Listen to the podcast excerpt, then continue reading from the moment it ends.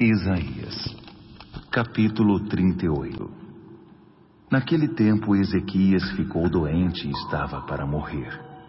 O profeta Isaías, filho de Amós, foi visitá-lo e disse: O Eterno diz: Resolva tudo o que for preciso e prepare sua família. Acabou. Você vai morrer. Não vai melhorar.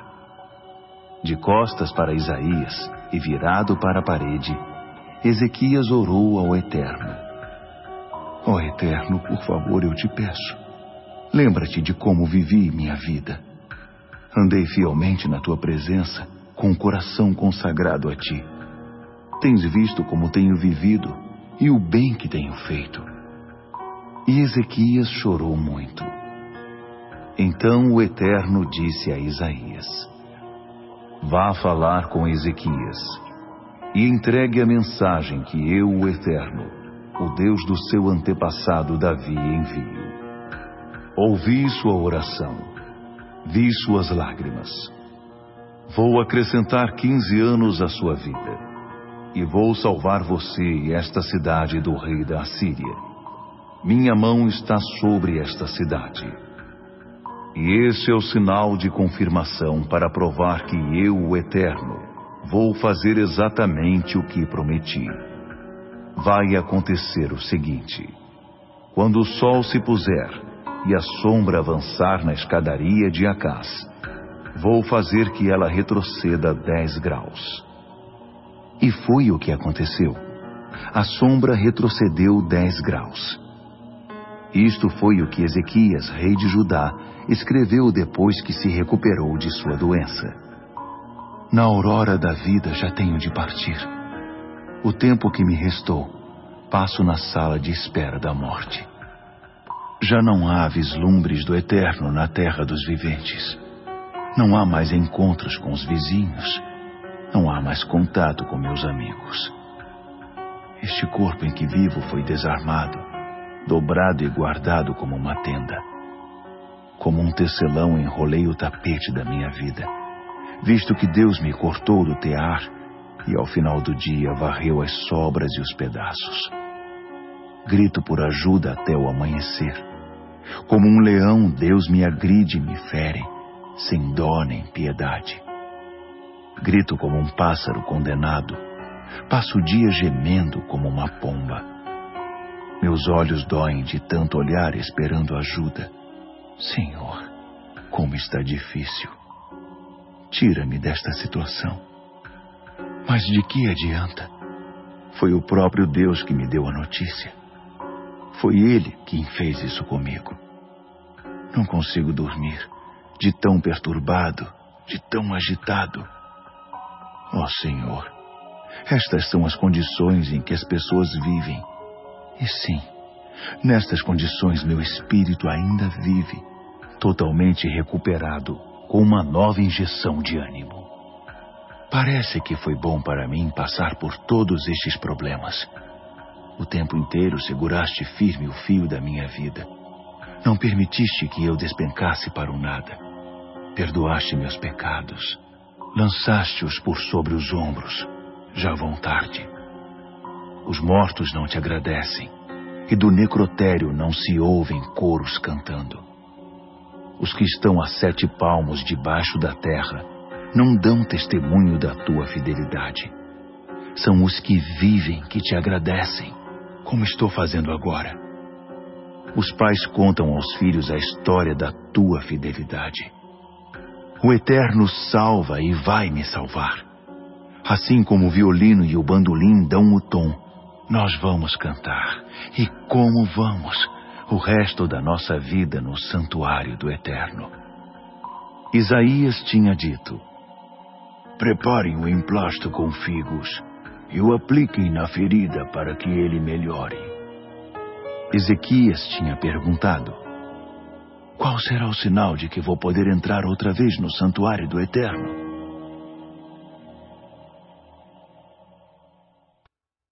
A mensagem do relógio de Acás.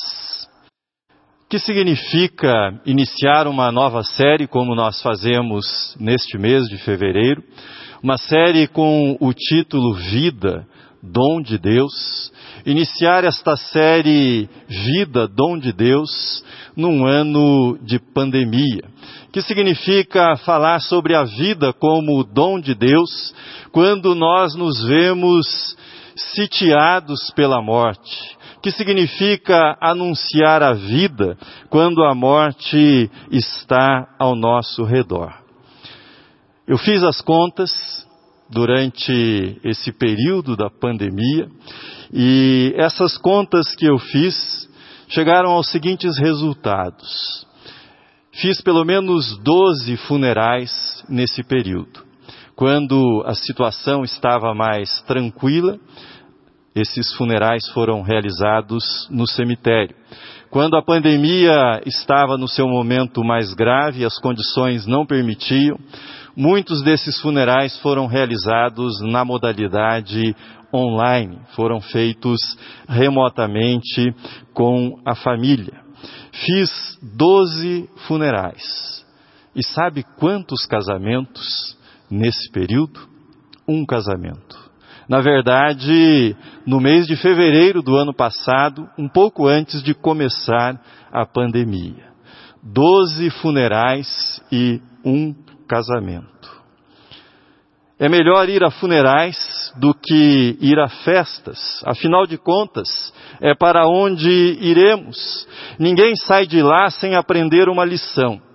Quem escreveu isso foi o sábio Salomão está no livro do Eclesiastes, capítulo 7, segundo versículo. Eu vou continuar preferindo celebrar casamentos a oficiar funerais.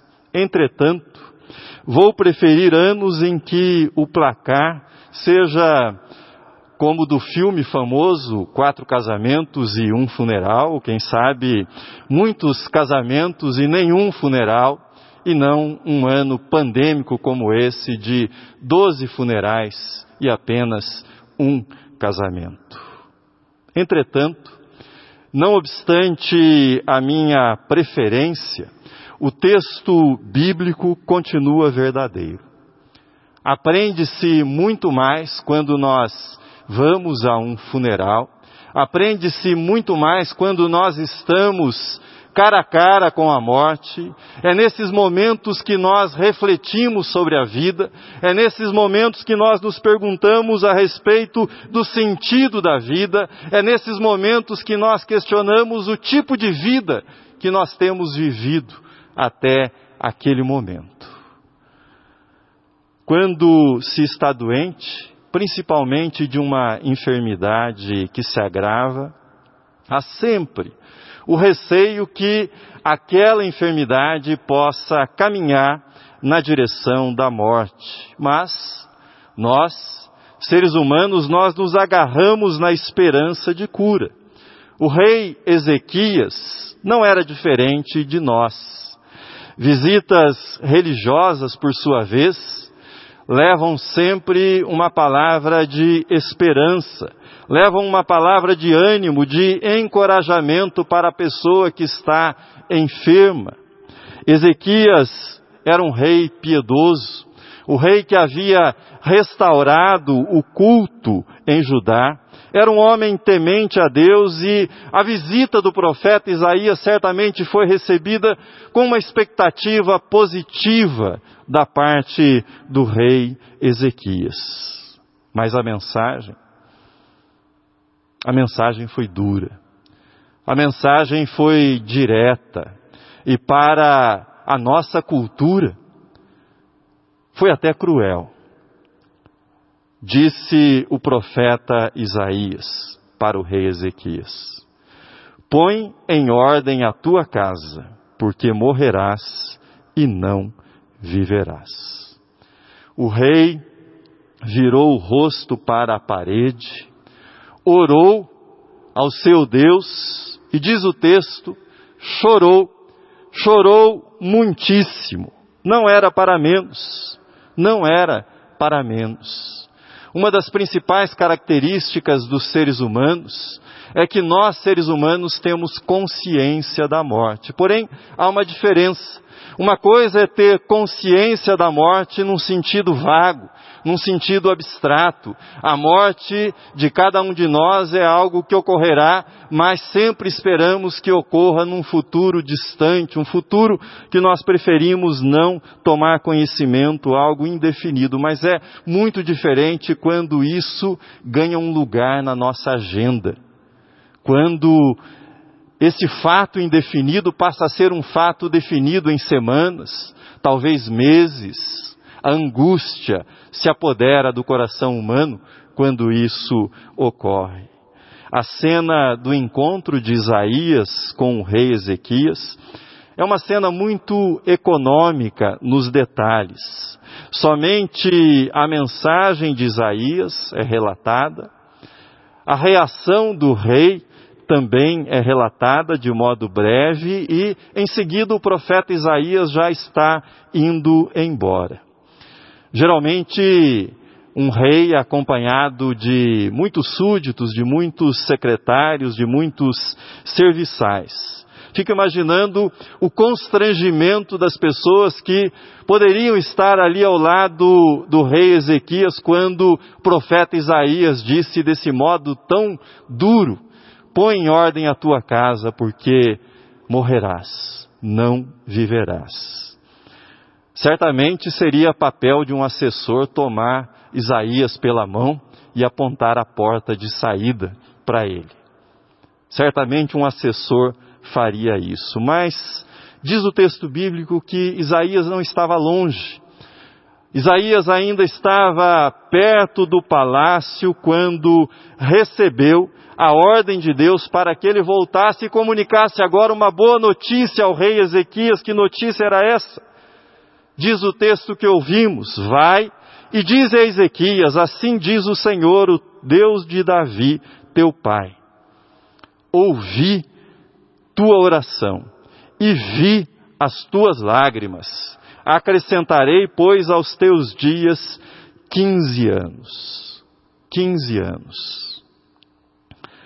Mais do que isso, Deus diz para Ezequias por meio do profeta Isaías esse problema que você está enfrentando com Senaqueribe, o rei da Síria, eu também vou resolver esse problema para você. Afinal de contas, não adianta curá-lo dessa enfermidade se você perecer nas mãos do seu inimigo. Então, também resolverei o seu problema com o rei Senaqueribe. Fechando a cena, o profeta apresenta então um sinal ao rei Ezequias. Você pode ler em, no segundo livro dos Reis, capítulo 20, essa mesma história. Lá a ordem cronológica é de compreensão mais clara. Lá está dito que o profeta ofereceu ao rei a opção que ele poderia, ofereceu ao rei para que ele escolhesse se ele queria como sinal que a sombra no relógio de Acás se adiantasse ou que a sombra retrocedesse. O rei, naturalmente, disse: Bom, adiantar-se a ordem natural do movimento. Então, pediu que retrocedesse. E ele recebeu como resposta: a sombra retrocedeu 10 graus no relógio de Acás. Mas antes de falar um pouco mais sobre o relógio de Acás, eu quero falar com você sobre quem foi o rei Acás, pai de Ezequias. Ele foi um dos piores reis da história de Israel. Ele se deixou seduzir pelos deuses assírios, ele mergulhou Israel na mais terrível idolatria, ele chegou a retirar ouro e utensílios do templo em Jerusalém para construir altares aos deuses aos quais ele passou a servir, aos quais ele passou a cultuar. E ele cometeu a abominação, Acás, cometeu a abominação de sacrificar um filho aos deuses estrangeiros que ele cultuava. Cometeu essa abominação. Geralmente, quando uma pessoa morre, por educação, por bom senso, se evita falar do lado ruim da personalidade dessa pessoa. É assim entre nós, tem sido assim em diferentes culturas. Mas Acás, Acás foi tão ruim, Acás perdeu o rumo de tal forma que quando morreu, ele não pôde ser sepultado no sepulcro dos reis de Israel, teve de ser sepultado fora. Consideraram que ele não era digno de ocupar um lugar no sepulcro dos reis de Israel. Voltando então ao relógio de Acás. Trata-se de um recurso conhecido no mundo antigo, marcar as horas do dia por meio da sombra que é projetada pela posição do sol. Entre os comentaristas de Isaías, há o entendimento que o tal relógio seria um lance de degraus de uma escadaria. Aliás, a versão que nós ouvimos no áudio interpreta dessa forma o texto bíblico. E esta sombra ia se modificando, ia avançando nos degraus à medida que as horas do dia iam avançando. Mais adiante, eu vou voltar a esse assunto do relógio de Acas. Mas fosse um relógio sol, de sol, nos moldes que eram conhecidos na antiguidade, ou essa adaptação na forma de uma escadaria, Deus confirmou por meio de fazer retroceder 10 graus a sombra naquele relógio, Deus confirmou a sua promessa de vida ao coração do rei Ezequias. A mensagem era muito clara. O relógio que havia sido construído pelo idólatra rei Acás estava nas mãos de Deus. O relógio que havia sido construído pelo rei Acás, esse relógio sinalizava que a vida dos reis e a vida dos súditos, a vida dos reis e a vida dos cidadãos comuns estão nas mãos de Deus. É Deus quem controla o tempo da vida. É Deus quem mantém, quem sustenta a vida dos seus filhos. O que é que nós podemos aprender? O que é que nós podemos aprender com a mensagem do relógio de acaso? O que podemos aprender sobre a vida, para a nossa vida, especialmente para a nossa vida nesse tempo difícil que todos nós temos vivido? Primeira, primeira mensagem do relógio de Acás. Deus ouve nossas orações. Deus ouve nossas orações. Diz o texto bíblico que o rei voltou-se para a parede, sinalizando um momento de privacidade e falou com Deus com toda sinceridade. O que é que ele disse? Lembra-te, Senhor, peço-te de que andei diante de ti com fidelidade, com inteireza de coração e fiz o que era reto aos seus olhos. É interessante que o rei, na sua oração, ele não pediu mais anos de vida e nem mesmo pediu para ser curado. Ele simplesmente abriu seu coração diante de Deus. É claro que ele queria, desejava continuar vivo e queria ser curado. Algumas coisas chamam a minha atenção nessa oração do rei Ezequias. Primeiro, a sua brevidade. É uma oração breve, brevíssima, o que faz lembrar o que ensinou Jesus. Não é pelo muito falar que nós seremos ouvidos. Segunda característica, a intensidade. São poucas palavras, mas são palavras intensas. Veja o que ele disse: Andei diante de ti com fidelidade e inteireza de coração, e fiz, e fiz o que era reto aos teus olhos. Quantos, quantos poderão fazer uma oração desse tipo diante de Deus?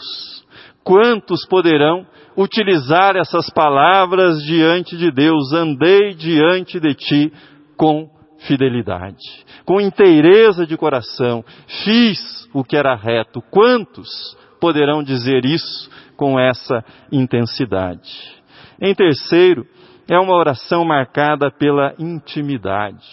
Há intimidade na comunicação e essa intimidade se revela na brevidade e também na intensidade. Ele não precisa explicar para Deus, ele não precisa barganhar com Deus, ele não precisa negociar com Deus, ele não precisa comover Deus. Quando você sentir-se angustiado, e esse tem sido um tempo angustiante para todas as pessoas, saiba, Saiba que Deus ouve as suas orações. Deus conhece as suas palavras. Orações marcadas pela brevidade, orações marcadas pela intensidade, orações que são, sobretudo, uma conversa íntima com Deus. A oração é a linguagem do coração. Quando nós oramos, nós falamos, sobretudo, não com palavras, mas falamos com o nosso coração diante de Deus.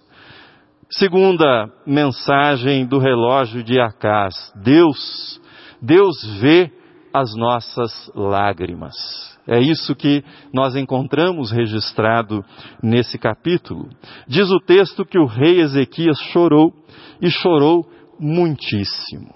As pessoas que amam a vida choram diante da morte, não poderia ser diferente, não é uma questão de crer ou não crer na vida eterna, de ter ou não ter fé em Deus, é uma questão de amar a vida que foi dada por Deus, de amar esse presente que Deus nos deu, que se chama vida.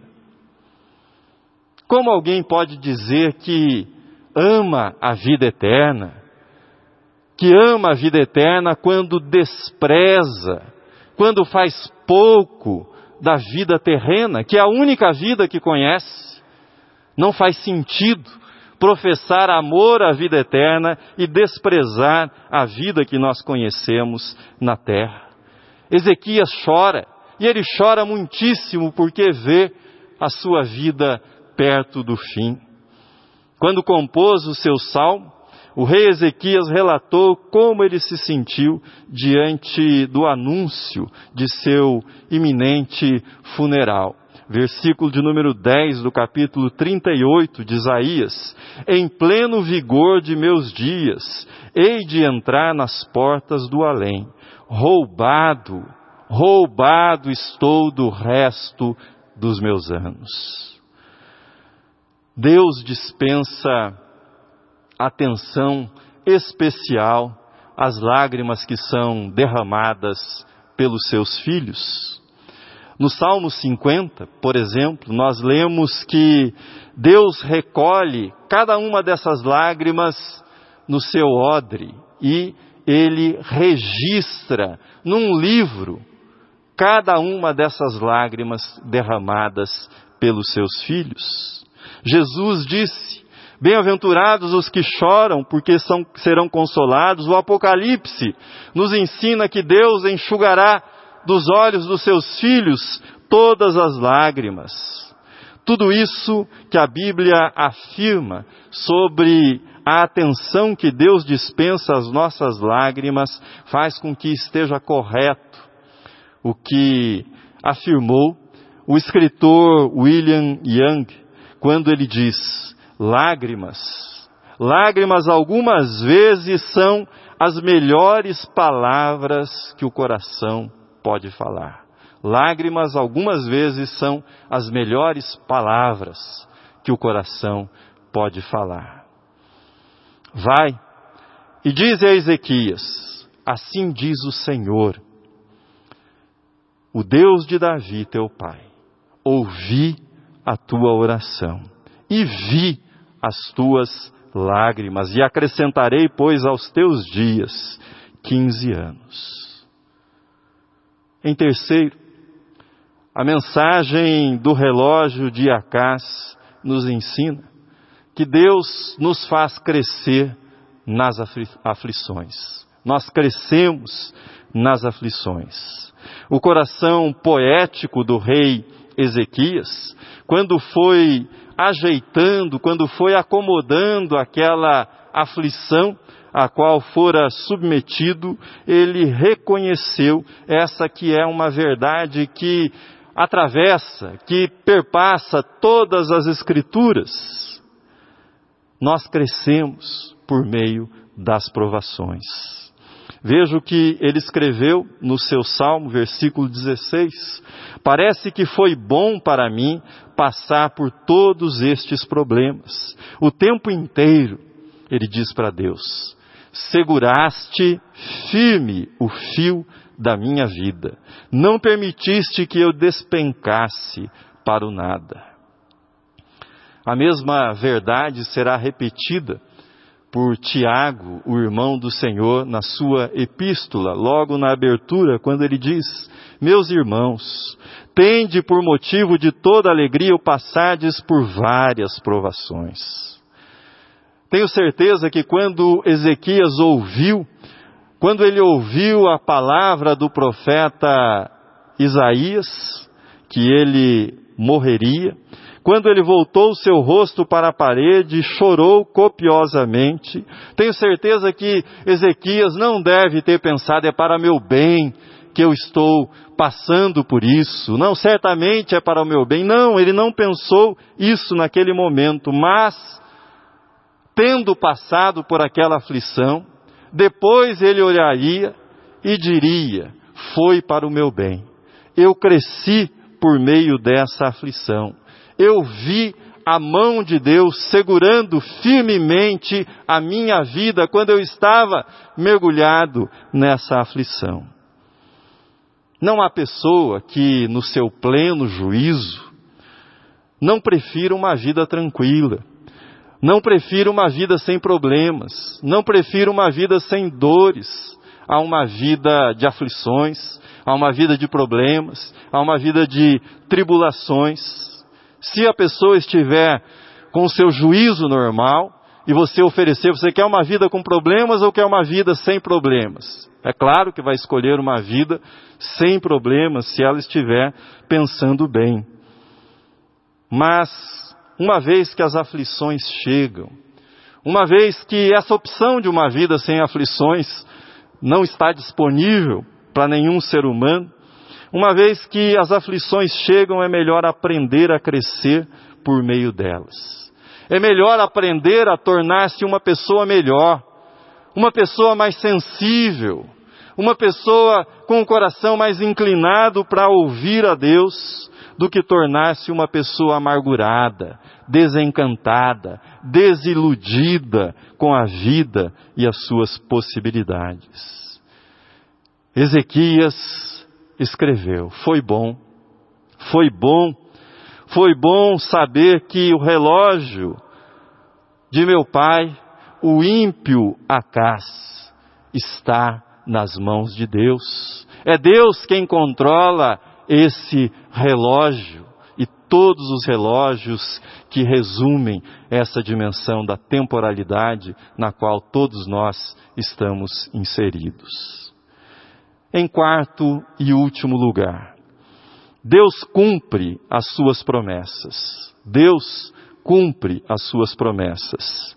Quando Ezequias adoeceu gravemente, ele não tinha um filho para herdar o trono. Deus havia prometido que ele manteria no trono de Israel um descendente da casa de Davi. Quando Ezequias morreu, o filho de Ezequias, Manassés, tinha 12 anos. Que significa que três anos depois de estar na sala de espera da morte, três anos depois, Ezequias teve a alegria de ser pai, teve a alegria de gerar um filho, Manassés. Quando nós lemos no Evangelho de Mateus a genealogia de Jesus, nós encontramos os nomes deles. Assim está escrito em Mateus capítulo 1, versículos 9 e 10. Uzias gerou a Jotão, Jotão a Acás, Acás a Ezequias, e Ezequias gerou a Manassés. A linha prossegue até que nós cheguemos ao nascimento de Jesus. Muitas vezes a história parece confusa, muitas vezes A história parece sem rumo, mas Deus, no meio dessa confusão da história humana, nunca deixa de cumprir as suas promessas, nunca deixa de realizar aquilo que ele disse que realizaria. Quero voltar ao relógio de Acás. O ímpio pai de Ezequias, Acás, ele é mencionado no livro do profeta Isaías, no capítulo 7, e é mencionado no seguinte contexto: ele estava pressionado pela Síria e Deus ofereceu para Acás, o pai de Ezequias, também que ele escolhesse um sinal e por meio desse sinal, Deus testificava que faria uma intervenção em favor do reino de Judá e livraria o reino de Judá da opressão do reino da Síria. Mas sabe o que Acas respondeu para Deus por meio do profeta Isaías? Que ele não queria nenhum sinal. Ele não queria nenhum sinal da parte de Deus, porque ele não queria nenhum relacionamento com o Deus de Israel, seu coração já estava inclinado aos deuses estrangeiros. E quando ele recusou esse sinal, no capítulo 7 do livro do profeta Isaías, quando ele recusou esse sinal, o profeta Isaías registrou a mais preciosa e esperançosa das promessas que nós temos da parte de Deus, a promessa do nascimento de Jesus.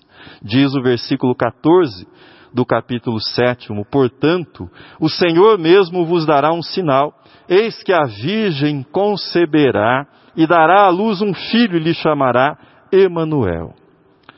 Anos depois, Deus usaria o relógio do rei, que não quis um sinal, para dar um sinal para o seu filho, e esse sinal seria o sinal da soberania de Deus sobre a vida, sobre a história, sobre os acontecimentos. Ainda sobre o cumprimento das promessas de Deus, assim escreveu Ezequias no Salmo, que está no capítulo 38 do livro de Isaías. Que direi? Que direi? Como prometeu, assim me fez. Passarei tranquilamente por todos os meus anos depois desta amargura da minha alma. Lembremos do que Deus disse ao rei por meio do profeta Isaías: Ouvi a tua oração e vi as tuas lágrimas. Acrescentarei, pois, aos teus dias quinze anos e te livrarei do rei da Assíria. Ao ler o que Deus fez na vida do rei, é impossível não lembrar aquilo que escreveu o apóstolo Paulo na sua carta aos Efésios. Deus é poderoso para fazer infinitamente mais do que tudo quanto pedimos ou pensamos, conforme o seu poder que opera em nós. Foi isso que o rei Ezequias conheceu e experimentou na sua vida. Termino.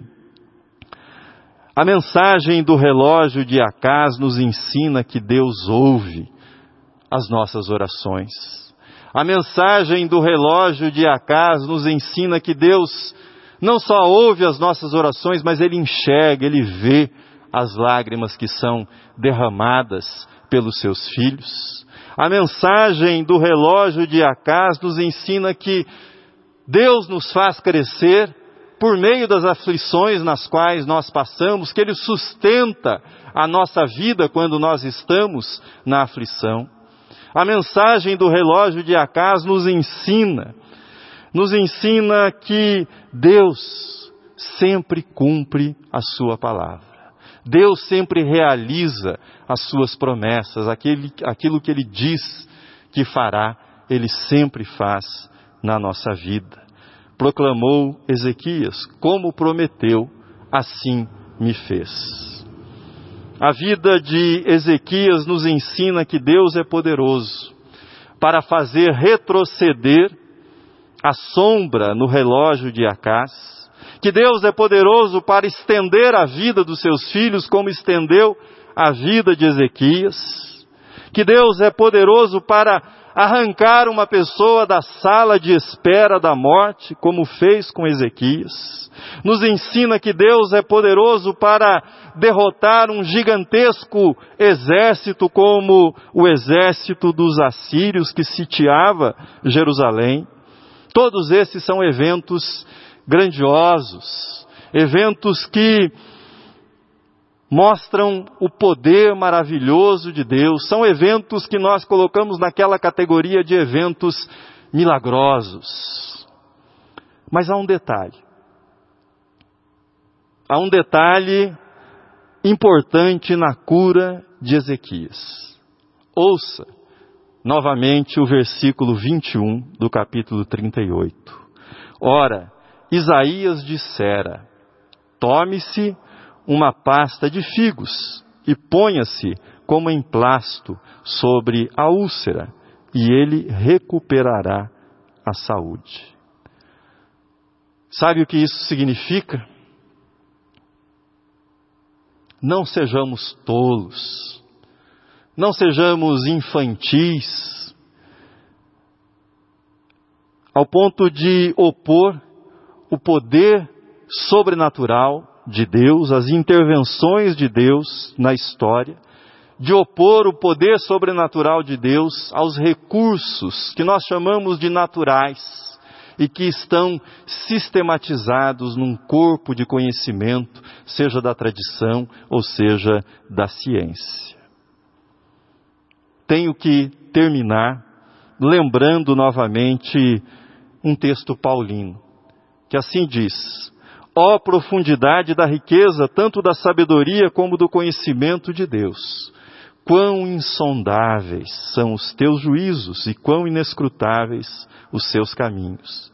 Quem, pois, conheceu a mente do Senhor?